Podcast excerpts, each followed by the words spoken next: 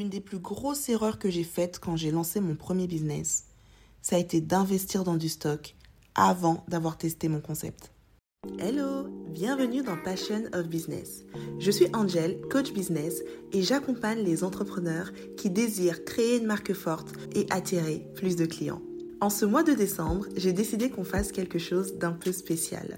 Le calendrier de l'Avent spécial business. Je vais partager avec toi un épisode par jour pendant 25 jours, donc jusqu'au 25 décembre, sous forme de tips, d'astuces ou encore de conseils pour t'aider à planter les graines qui vont porter du fruit en 2023 dans ton business. Installe-toi bien, prends un bon chocolat chaud, prends ton bloc-notes et c'est parti pour l'épisode du jour. Investir dans du stock, c'est l'une des erreurs les plus communes quand on se lance dans l'entrepreneuriat. On veut tellement bien faire que tout de suite on met toutes nos billes dans le même panier.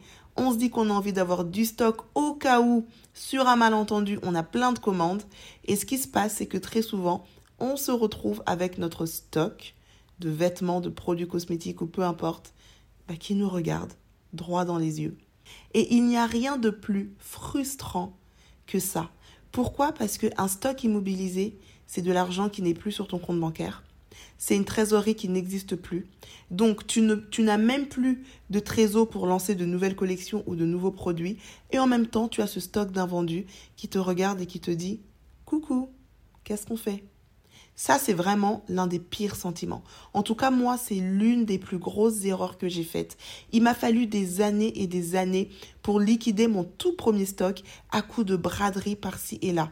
Et franchement, il n'y a rien de pire que ça. C'est pour ça qu'aujourd'hui, mais je suis vaccinée contre ce procédé.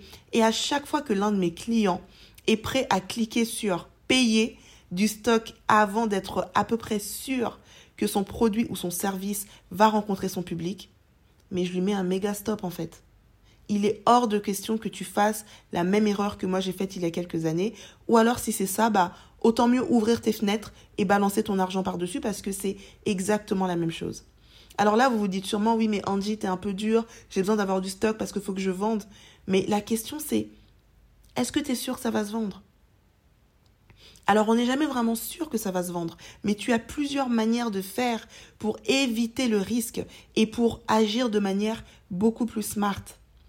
Le stock, et ça je l'ai vu avec beaucoup d'entrepreneurs, c'est vraiment quelque chose qui va qui va te bouffer et qui va même finir par te dégoûter de ton projet, alors que peut-être que ton business, il était très bon, mais c'est juste que tu as fait les choses de manière prématurée. Alors c'est quoi la bonne méthode?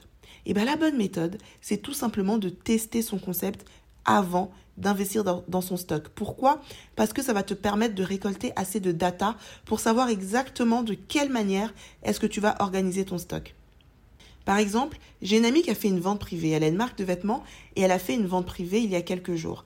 Et j'étais présente à sa vente privée et je donnais un petit coup de main à la caisse.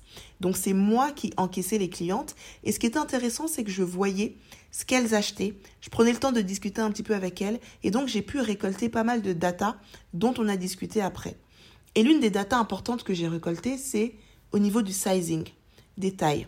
En fait, d'une manière générale, quand on crée une marque de vêtements, par exemple, on va avoir différentes tailles, on va avoir différentes quantités selon les tailles. Parce que ce qu'il faut savoir, c'est que les ateliers fonctionnent en minimum quantité.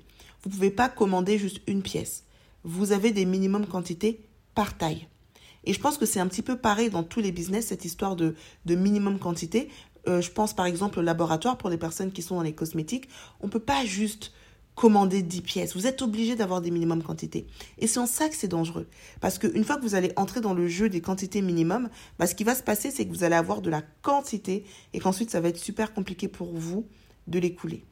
Et donc, si je reprends l'exemple de mon amie, donc elle avait différentes tailles. Et ce qui se passe quand on commande des vêtements, c'est que très souvent, ce qu'on va faire, c'est qu'on va dire à l'atelier qu'on veut à peu près le même nombre de pièces par taille. Admettons que j'ai du S, du M, du L et du XL, donc quatre tailles. Je vais dire à l'atelier, je veux 10 pièces par taille, par exemple. Ce que j'ai constaté quand j'ai euh, euh, aidé mon amie lors de sa vente, c'est qu'en fait, elle a des tailles qui se vendent mieux que d'autres. Au bout de quelques heures, il y a certaines tailles qui étaient déjà sold out.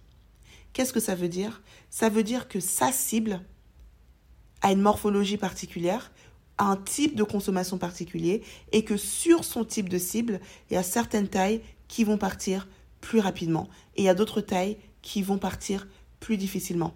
À la fin de la journée, il nous restait beaucoup plus d'une certaine taille et beaucoup moins, ou voire même pas du tout, d'un autre type de taille.